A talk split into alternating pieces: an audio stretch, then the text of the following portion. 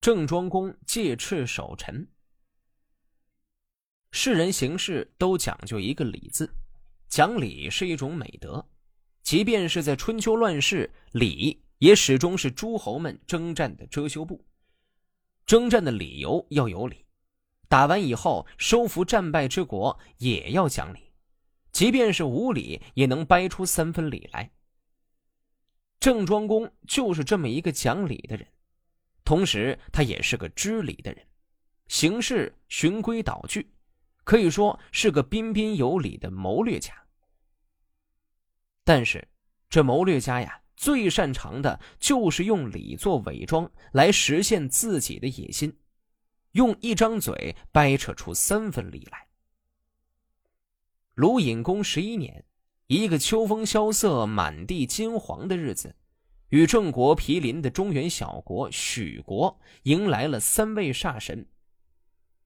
这许国呀，是被周分封的姜姓诸侯国之一，属于五等诸侯男爵。相传，许国与齐国共有一个祖先，都是上古尧舜时期的四岳伯夷之后。许国的始祖为许文书，这一年。鲁隐公联合齐僖公、郑庄公一起发兵许国，三天之内就进驻了许国的国都。虽然是三个人一起打下来的江山，但是鲁隐公和齐僖公都表示自己对这巴掌大的地方不感兴趣。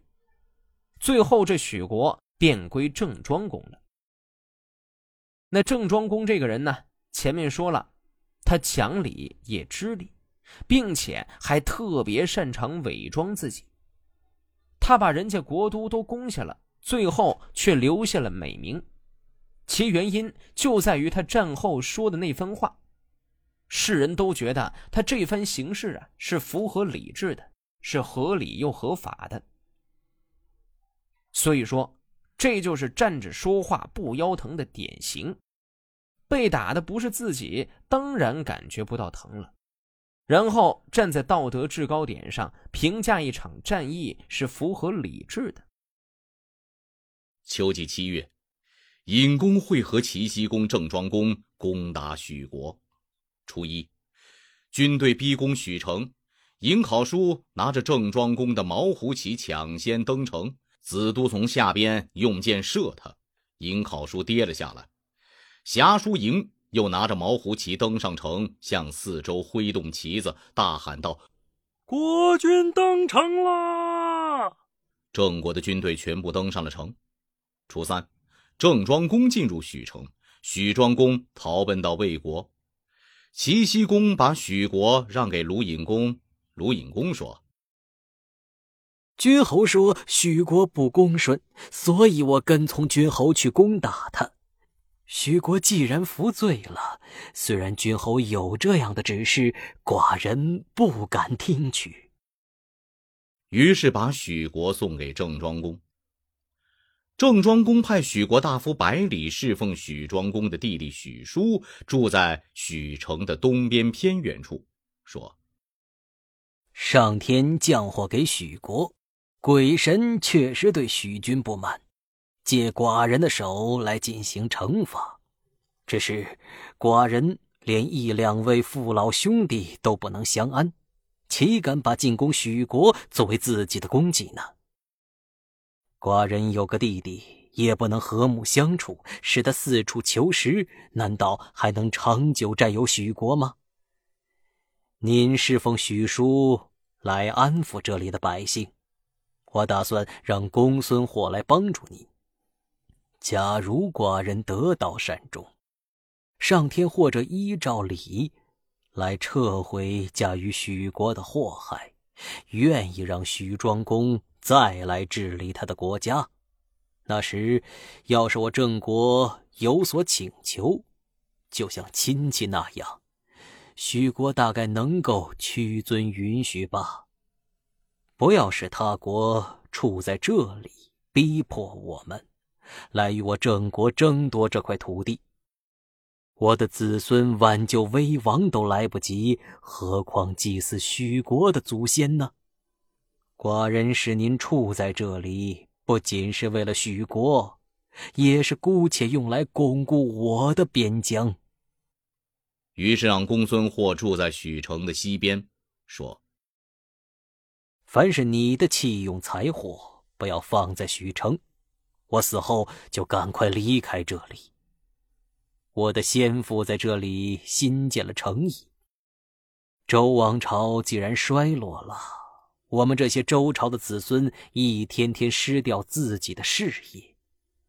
许国是四月的后代。”上天既然已经厌弃周朝了，我哪能和许国竞争呢？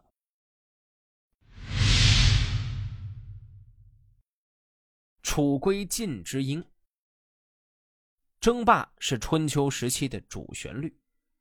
争霸的国家最常见的便是齐国、楚国、秦国、郑国等等。这其中啊，最爱蹦跶的就是这个晋国。齐国左不辱命，说的是晋国和齐国争霸。在和齐国争之前，晋国早就和楚国争过了。公元前五百九十七年，晋楚邲之战爆发。邲之战又称两唐之役，是春秋中期一次著名的会战，是当时两个最强大的诸侯国晋楚争霸中原的第二次重大的较量。楚庄王亲率楚军再次围攻郑国，晋国派荀林父率三军再次救郑，双方在毕地展开争夺。在作战之中，晋军内部分歧不断，将帅不和，缺乏统一指挥而各自为战，又顾忌秦军从背后偷袭，楚军利用晋军的弱点，适时出击，战胜对手。